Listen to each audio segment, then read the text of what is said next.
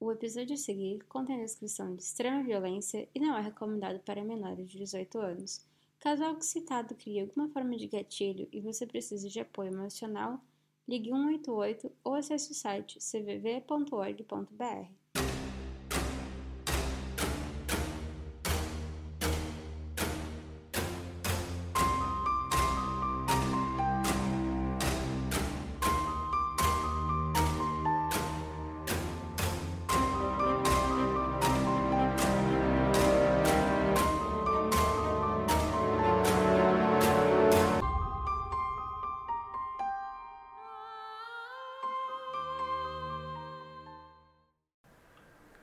não senti nada pela minha mãe. Ela mereceu. Estou feliz que ela esteja morta. Essas são as palavras de Kim Edward, uma adolescente de apenas 14 anos que é culpada da morte da própria mãe e irmã. Mas ela não fez tudo isso sozinha. Ela teve a ajuda de seu namorado, Lucas Markham, também de 14 anos. Juntos, o casal que morava em Lincolnshire chocou a Inglaterra em 2016, quando ficaram conhecidos como os assassinos do crepúsculo. Os detalhes angustiantes desse assassinato duplo vocês conhecerão agora.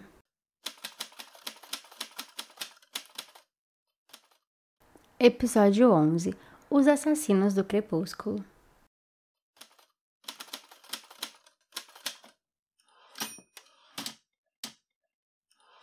Olá, criminólicas! Como que vocês têm passado? Nossa, parece que faz um ano que eu não não coloco episódio, não faço, não faço nada, não gravo nada e só faz um dia que eu tô atrasada.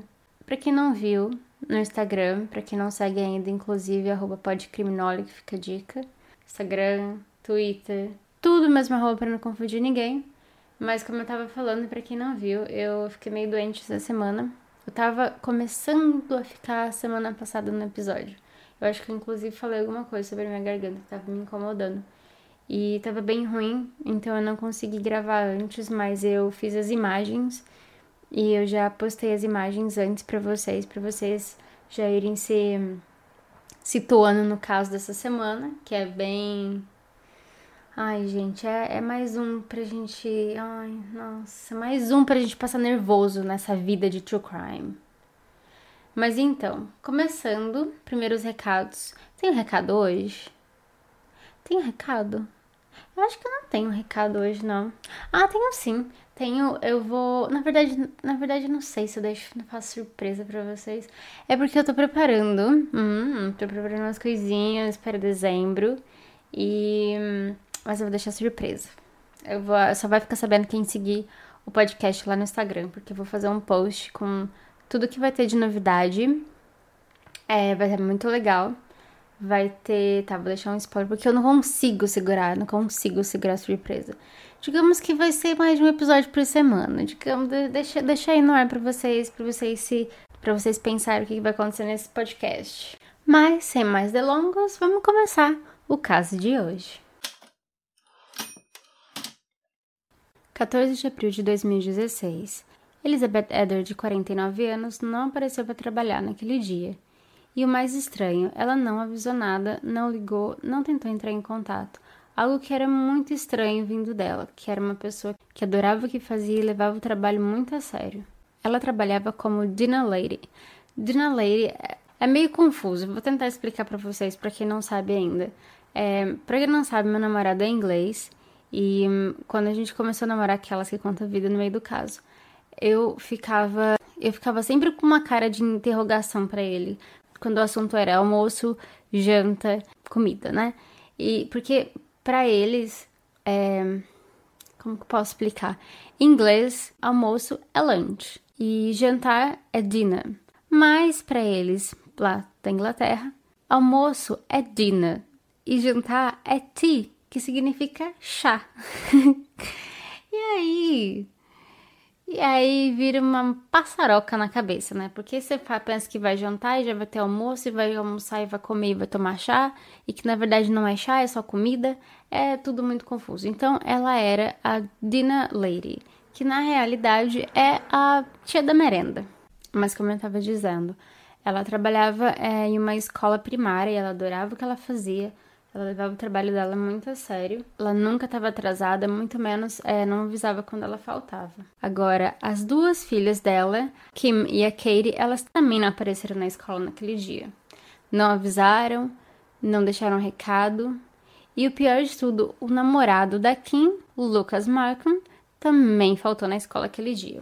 Um, Elizabeth, ela tinha um namorado, o Green Green, ele era, acho que uma espécie de caminhoneiro, algo, algo do tipo, então ele passava muito tempo longe. E ele disse que eles tinham, eles estavam sempre em contato, estavam sempre mandando mensagem um pro outro. E ele achou muito estranho ela não entrar em contato naquele dia.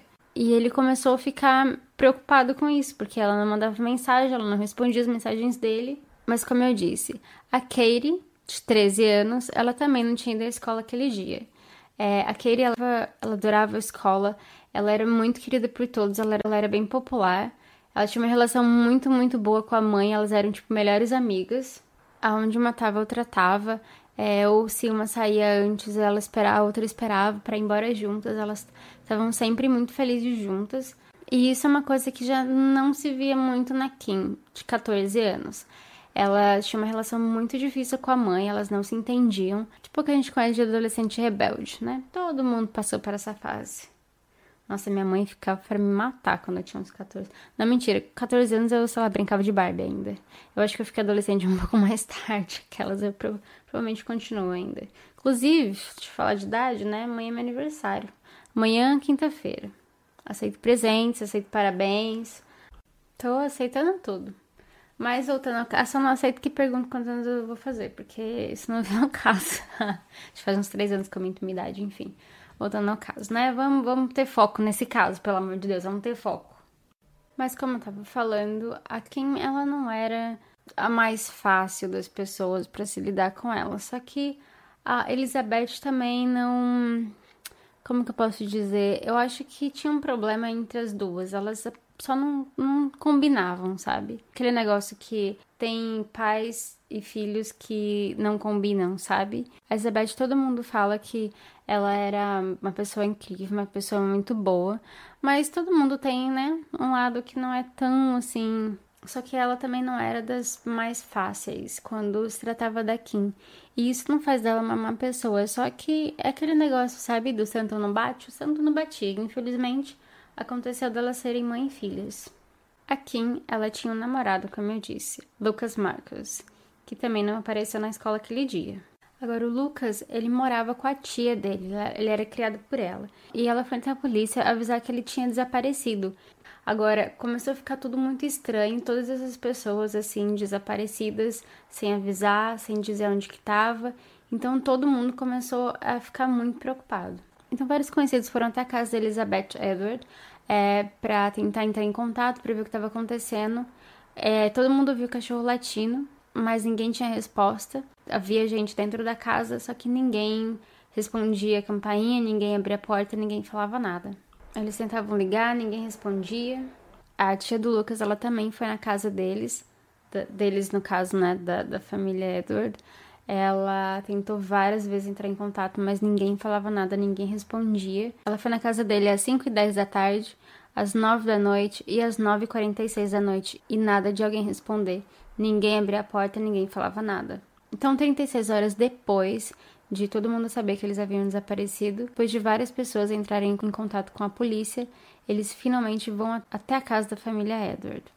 Então, eles vão até a casa deles, é, eles batem na porta, apertam a campainha, mesma coisa. Eles, eles ouvem um cachorro latino, mas ninguém responde, ninguém abre a porta. Então, eles decidem arrombar a porta. E o que eles encontram? Dentro da casa, Lucas e Kim, eles estão deitados num colchão, braçados, com cobertor, assistindo televisão. Pelo chão tem muita hum, garrafa de bebida alcoólica, tem potes de sorvete vazio, tem pote que eles estavam comendo. E eles estavam lá durante todo o tempo que as pessoas estavam batendo, estavam tentando entrar em contato, o tempo todo lá, assistindo televisão, bem de boa, tranquilo, sossegado. E aí a polícia fala: Hey, é, tem bastante gente batendo na porta, vocês, sabiam? E, a, e eles falam: Ah, a gente sabia, a gente estava aqui. Mas aí a bizarrice não para por aí. A polícia então pergunta aonde que tá a Elizabeth e a Katie. E a Kim ela fala lá em cima. E aí a polícia pergunta para Kim o que aconteceu com a sua irmã e com a sua mãe. Elas estão doentes? Por que, que elas não estão respondendo? E o Lucas ele responde: Por que vocês não sobem lá e vejam vocês mesmos? Ai, gente, que. Nossa, que insolente esse moleque. E o que eles encontram? Eles sobem no andar de cima, porque a casa é como se fosse um sobrado, e eles encontram um banho de sangue. E a audácia dele, deles, né, de olhar para a polícia e falar: hum, por que você não sabe lá e ver? A Elizabeth e Katie, elas estão mortas, as duas, ambas foram mortas, cada uma em sua cama. Tinha sangue nas vítimas, na cama, na, nas paredes, no teto, no chão. Ambas tiveram suas gargantas cortadas e ambas estavam lá por mais de dois dias. E os dois bonitinhos lá embaixo, como se nada tivesse acontecido, assistindo televisão, tomando sorvete. Mas ainda tem como piorar. A arma do crime, ela continuava no quarto da Katie, como se eles acabaram de fazer o que eles tinham que fazer e jogou lá assim. Os dois foram imediatamente presos. É, o Lucas, ele olhou pra polícia e falou: Foda-se a vida. é um otário esse moleque. E na hora que eles estão levando os dois para fora, o Graham, o namorado da Elizabeth, ele chega lá na casa. E ele entra desesperado para saber o que tá acontecendo. E ele diz que no momento que ele olhou para Kim, ela abaixou a cabeça. Ela não conseguiu olhar para ele. E naquele momento ele ficou devastado. Ele, ele disse que ele foi a pessoa que foi identificar a Elizabeth e a Kim. E em uma entrevista ele diz, abre aspas, é uma coisa que eu desejo nem pro meu pior inimigo, identificar a pessoa que você ama. Fecha aspas. Gente, a minha garganta tá dando uma falhada. Ignorem, tá? voltando, voltando. Só um, um parêntese aqui, porque tá, tá difícil. Então, como eu disse, eles foram presos imediatamente e foi comprovado que eles não deixaram a casa em momento nenhum nas últimas 36 horas depois do assassinato. Eles estavam na casa o tempo todo com a mãe e a irmã da Kim mortas no andar de cima. E um detalhe, o banheiro era no andar de cima, então para eles irem ao banheiro, tomar banho, eles tinham que passar pelo quarto onde as vítimas estavam e eles estavam tranquilos com isso, sem problema nenhum. Agora eu vou falar por mim. Quando eu fiz o episódio número 1 um do Herbert Baumeister, queridos, eu não conseguia tomar banho sozinha, de medo daquele fantasma depois de ter feito o negócio do áudio. Inclusive, se você não ouviu, vai ouvir aquelas, né? Porque eu fiquei com medo, vai todo mundo aí ficar com medo também. E eu fiquei, ó, dias, dias. Inclusive, ainda tem, às vezes, de vez em quando, eu deixo a porta aberta do meu cachorro ficar lá me vigiando. Aquelas na segurança. Agora você imagina você usar o banheiro, você tomar banho com a mãe e a irmã morta, ou a, a mulher, a menina que você matou. Tem, tem, gente, não dá, não dá não dá para entender a cabeça desses dois. E se vocês acham que tá bizarro o suficiente, daqui a pouco a gente vai descobrir o que, que eles fizeram nessas 36 horas. E uff, olha, tem coisa. Mas antes de falar isso, é, vamos primeiro falar da Elizabeth Edwards. A Elizabeth Edwards, ela tinha 49 anos, ela era divorciada, ela era uma mãe solteira. Eu odeio esse termo mãe solteira, porque, né, todo filho tem pai e mãe. É, todo mundo é, conhecia ela, todo mundo dizia que ela era uma ótima pessoa. Ela ia sempre à igreja, ela fazia muito trabalho de caridade. Ela trabalhava na escola é, primária, se não me engano, e ela adorava criança. Ela, inclusive, fazia vários trabalhos é, depois do horário normal de trabalho dela. Ela, ela fazia trabalho voluntário porque ela gostava muito das crianças. Ela era conhecida por estar sempre feliz, sempre sorrindo. É, tem um vídeo, inclusive, que eu vi durante a pesquisa que tá, se eu não me engano, é o Grimm, ele tá filmando ela e ela tá dançando, assim, com um aventalzinho, tipo, de escola, sabe? Que, que tem uns bichinhos, assim, pra criança. E ela tá dançando e mostrando o avental. Ela mostra ser uma pessoa é, muito feliz, muito, muito pra cima. Nossa, que, que gíria velho, né? Muito pra cima. Ai, gente, tô fazendo aniversário, tô me sentindo velha já. Me, me deixa com as minhas gírias. Agora, falando um pouco da segunda vítima, a Katie Edwards, ela tinha 13 anos, ela era conhecida na escola por ser bem popular, ela era amiga de todo mundo, todo mundo adorava muito. Eu coloquei inclusive no post do Instagram com as fotos do caso. É um documentário que se chama Kids Who Kill Evil Up Close, que é sobre crianças assassinas e a forma que eles pensam, o que aconteceu. Então, eles contam o caso, eles entrevistam as pessoas, vão até onde aconteceu. Enfim, eles falam sobre psicologia e é bem legal para quem quiser assistir. A Ken e o Lucas, é, a história deles é contada em um dos episódios, se eu não me engano, episódio 7 ou 6. É o último episódio, se eu não me engano. E nesse episódio, eles entrevistam um amigo deles de escola. É, esse menino, ele conheceu os três, eles iam na mesma escola, o Adam Frey, que inclusive ele, vai voltar na, na, história daqui a pouco. Segurei a emoção que daqui a pouco ele volta. E, e ele diz que é, a Katie ela era muito popular, todo mundo adorava ela, e quando eles descobriram que ela estava morta, foi assim devastador para a escola inteira. Todo mundo ficou muito triste, ficou muito chocado com tudo que tinha acontecido. Agora, o Graham, namorado da Elizabeth, ele disse que eles estavam é, planejando se casar. Ele tinha comprado um cachorro para a família, o cachorro que eles é, todo mundo ouviu latindo. Eu não consegui colocar, eu não consegui colocar foto dela e do cachorro, no post que eu coloquei as fotos do caso, porque acho que se eu não me engano são só 10 fotos no, no Instagram. Mas eu vou colocar a foto da Elizabeth com o cachorro, que é a coisa mais linda desse mundo. É, junto no post que eu vou. que eu sempre coloco um vídeo sobre o caso. Então eu vou colocar o vídeo e a foto dela com o cachorro. Ele disse que ele adorava as crianças, que eles estavam muito bem, mas que realmente a Kim era muito difícil de lidar com ela, era muito difícil de, de entrar em um acordo com ela.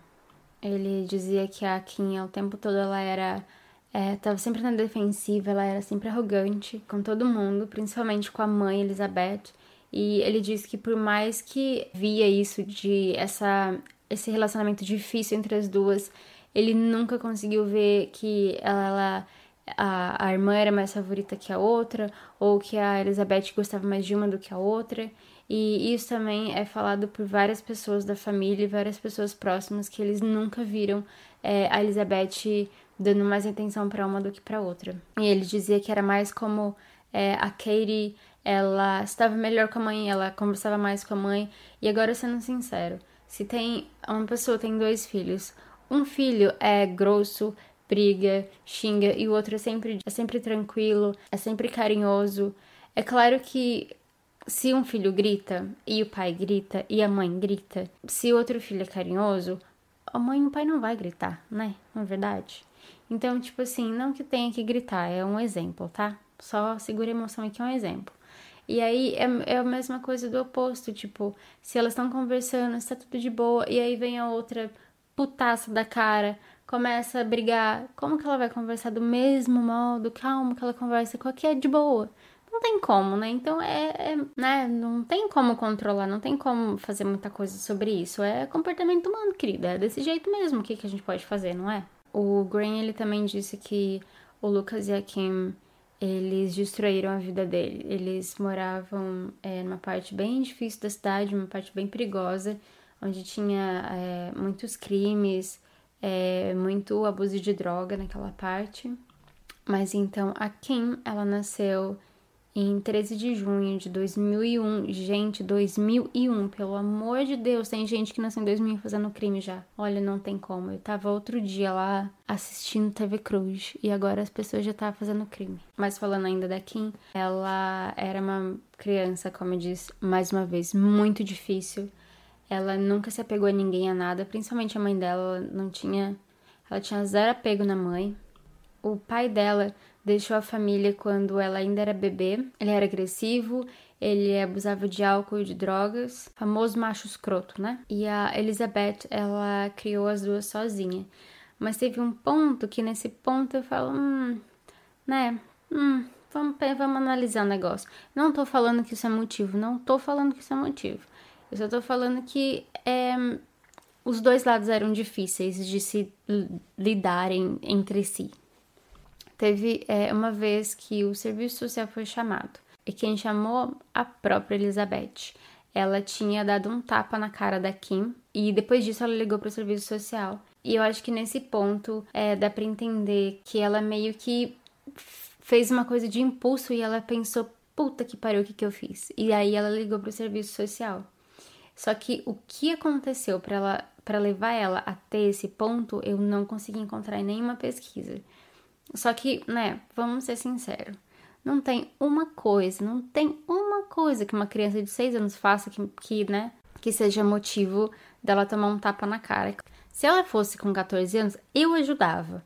Mas com 6 anos não, não tem, né, condição de defender. Teve outra ocorrência também que a Elizabeth, ela deu um soco na, no rosto da Kim. Também ela era bem pequena. Então, é, ela acabou perdendo a guarda das duas por um tempo. Elas ficaram em, em foster care por seis meses. É, foster care, eu acho que é tipo um lar. É um um, lar, um lar adotivo, mas não adotivo. É um lar temporário, isso, um lar temporário. Mas, apesar de tudo isso, isso não dá motivo nenhum de você matar sua mãe quando você tem 14 anos, não é mesmo? Não dá motivo nenhum, não dá justificativa nenhuma de você fazer essa merda na sua vida. Então, tudo isso de serviço social e tudo isso que aconteceu foi muito forte na relação das duas. É, só que depois disso, elas se mudaram para outra casa, uma casa maior de dois andares, em outro bairro, mudaram de endereço. Só que mesmo assim, o relacionamento das duas não ia bem. Elas brigavam o tempo todo. É, ela tinha muito, muito ciúmes da irmã dela com a mãe. Só que uma coisa que é meio estranha, eu diria, é que ela não brigava com a Katie, ela brigava com a mãe. O problema dela era com a mãe, não com a irmã, mesmo que ela tivesse ciúmes da irmã dela. E uma coisa que é no mínimo acho que curiosa é que elas até que estavam bem as duas, elas tinham diferença de um ano. Viu? Eu achei que elas fossem gêmeas, gente, meu cachorro tá louco aqui. É, eu achei que elas fossem gêmeas porque elas são muito parecidas realmente, são bem parecidas, mas elas têm diferença de um ano. Agora, a Kim ela disse mais de uma vez que frequentemente a mãe dela dizia que ela parecia com o pai dela, que ela era como o pai dela, que lembrando, ele abandonou a família quando elas eram bebês, ele é, abusava de droga, ele tinha muito vício com bebida. E então, desde muito pequena, ela sempre viu muita violência. Então, isso sempre fez ela se sentir muito como é, a rejeitada da família ou a a ovelha negra da família, não gosto de falar ovelha negra, mas enfim.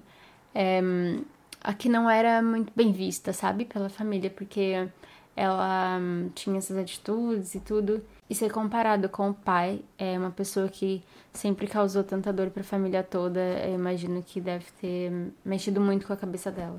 Ela sempre dizia também que a irmã era a favorita, que a, a mãe dela preferia a irmã do que ela. E aí os especialistas mais pra frente perguntaram se ela, a mãe dela dizia isso, ela fazia, ela falou, não, ela nunca, nunca disse nada, mas era claro que ela, a minha irmã era a favorita, não, não precisava dizer nada, porque eu conseguia ver. Então, então sempre teve muita essa rivalidade entre as irmãs. É, em entrevista, a Granny disse que, de novo, nunca houve nada, nunca existiu essa preferência para uma, preferência para outra, mas elas só tinham é, relações diferentes com a mãe. A Kim, ela tinha esse relacionamento com a mãe dela que ela não gostava. É, a mãe também não gostava de como as coisas estavam indo, mas a Kim, ela só não sabia como mudar esse relacionamento para melhorar ele. Agora, falando do Lucas Markle, ele nasceu em 1 de agosto de 2001 também. De novo, meu Deus, nasceu em 2000 tá fazendo crime. Ele perdeu a mãe quando ele tinha 4 anos, ela morreu é, vítima de leucemia. E quando a mãe dele morreu, o pai dele abandonou porque o pai dele também tinha muito problema com droga, com álcool, e ele não quis essa responsabilidade, então ele abandonou o Lucas, irmão dele. Ele também foi para foster care. E depois de um tempo, a tia dele pegou a guarda dele. Então ele era criado pela tia dele. Ele era conhecido por ser muito temperamental, ter raiva de tudo o tempo todo. Ele brigava, ele gritava, ele era muito agressivo. Ele estava sempre na defensiva. Ele era muito difícil de se lidar com ele. Ele era praticamente, né, a alma gêmea da Kim. E aí, o primeiro contato que eles tiveram é, foi um dia que o Lucas ele jogou uma cadeira dentro da sala de aula, na aula de inglês. E quando ela viu ele fazendo isso, ela falou: Nossa, quero pra mim. E eu achei na pesquisa, inclusive, que eu não lembro se ele pediu em namoro ou se foi a primeira vez que eles conversaram assim, né, pra sair é, pelo Facebook. Ele não se prendia a ninguém, ele não é, dava bola para ninguém, mas a Kim foi a primeira pessoa que ele realmente ficou é, ligado de alguma forma e se importava de alguma forma. Ela mostrou que ela estava interessada, ela mostrou que ela também era praticamente, né, da mesma laia que ele. E aí foi como se fosse uma explosão atômica, assim, porque eles se encontraram como é, Bonnie e Clyde, é, nós dois contra o mundo todo, e tá todo mundo contra a gente, e ele já era na defensiva o tempo todo e aí encontrou ela. E ele sofria muito bullying na escola, ela passou a sofrer bullying também depois que ela começou a namorar com ele. Agora, segundo alguns documentos, eles também eram obcecados por falar em suicídio. Eles falavam disso o tempo todo. A Kim, inclusive, ela tentou se suicidar é, tomando pílulas, mas é um pouquinho mais pra frente. Eu volto dando mais detalhes sobre isso. É, eles também se automutilavam, então eles se cortavam. E nesse ponto eles já estavam tendo um relacionamento muito é, tóxico, eles eram muito dependentes um do outro, eles não faziam uma coisa sem o outro não estar tá junto. Eles eram, ficavam o tempo todo junto, é, na escola, qualquer lugar que eles fossem, eles sempre estavam juntos. Então agora, Amazonas e Amazões, eu vou parar por aqui. É, eu não quero forçar minha garganta e não tá 100% ainda. Então eu vou dividir o episódio em duas partes, mas de novo, na mesma semana. Eu provavelmente vou colocar na sexta-feira. Vou tentar amanhã, prometo. Mas se eu não for amanhã, vai ser na sexta-feira, ainda vai ser nessa semana. Na segunda parte eu vou falar sobre é, como eles chegaram até esse ponto de querer matar a mãe e a irmã da Kim, eu vou falar o que aconteceu naquelas 36 horas dentro da casa que eles passaram lá com os dois cadáveres. Eu vou falar do julgamento e vou falar sobre o que os psicólogos acham sobre esse caso, em específico, que eles constataram após examinar os dois. Então, só para não perder o costume, eu quero mandar beijos hoje, porque vocês são incríveis, vocês estão sempre lá, estão sempre comentando, curtindo tudo.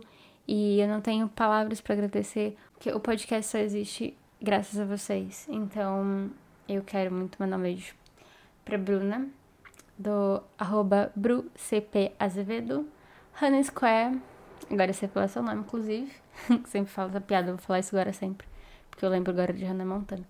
A Caru, portadora do RG, arroba Olinhares, que inclusive é maravilhosa, gente, ela é eu não, eu não aguento, a gente dá muita risada, muita risada. Inclusive, o cabelo dela, vocês têm, vocês têm que ir lá, no, vai, vai no Instagram dela e dá uma olhada, e, e curte, e comenta, e segue ela. A Carol Venturini também é outra maravilhosa, Carol Venturini, falei errado seu sobrenome, eu sempre falo errado o sobrenome, gente, não me julga. A Carol Venturini, que ela mandou já o áudio dela de Natal. E se você não sabe do que eu tô falando, em todo mês de dezembro eu vou colocar os áudios de mensagem de Natal de vocês Pode ser para podcast, pode ser para melhor amigo, pode ser para mãe, cachorro, pode ser para quem vocês quiserem. É só mandar uma DM lá no Instagram com o áudio, facinho, facinho, que vai estar tá no começo de cada episódio do mês de dezembro. Mas ainda seguir nos arrobas. Beijo pra Cássia, do Cassi Freitas Underline, que também tá sempre lá no Instagram, tá sempre comentando e curtindo tudo, e que inclusive tá pensando em fazer um podcast. Só me avisa que eu indico aqui também pra todo mundo ir lá ouvir. Beijo pra Lusa Pizera, gente. Chique, Kerrim, o nome dela, Elusa Pizera. Que inclusive tá morando aqui na Austrália também, mas ela é lá de Brisbane. A Iva Maria, do arroba Iva Maria FP, que também me marcou em um post avisando que o suprador de Yorkshire ele morreu e logo, logo, logo menos vai ter episódio sobre ele. Que mais, que mais, que mais? Um beijo pra Tânia Gouveia, que tem um coelhinho, gente, a coisa mais linda, coelhinho. E pra quem não sabe, eu tive um coelho o Oli, inclusive, inclusive, meu coelho com ele dá o mesmo nome. Olha a coincidência dessa vida. É, um beijo pra Vitória Cristina, do arroba rrita70, que também tá sempre lá. Sempre, gente tá sempre conversando, sempre comentando coisas. Pra Lauri Silva, pra Carla, que... Ai, gente, eu tenho que falar da Carla. A Carla, ela mora no mesmo lugar que aconteceu o caso dos irmãos necrófilos. Imagina, e imagina, o lugar é lindo, lindo, lindo demais. Eu não quero dar spoiler para ninguém, não quero estragar surpresa de ninguém, mas pode ser, pode ser assim, que logo, logo menos tem algum caso com entrevista. Então deixa aí, deixa aí no ar para vocês. E por falar em participação, quero mandar um beijo para as meninas do Composição de um Crime. Eu fiquei muito, muito feliz que elas é, aceitaram o convite de fazer um episódio especial de Natal junto com os dois podcasts. Então, segura emoção, dezembro promete, segura que tá chegando. E vocês me perdoem se eu esqueci de falar o nome de alguém. Só me mandar uma mensagem que no próximo prometo que eu coloco. É, então, para quem ainda não lembra, arroba pra segue lá que vai estar todas as fotos do caso. Então é isso. Vejo vocês no próximo episódio. Ah, lembrando que vai ser na sexta-feira ou na quinta. Eu vou tentar, prometo. Tchau!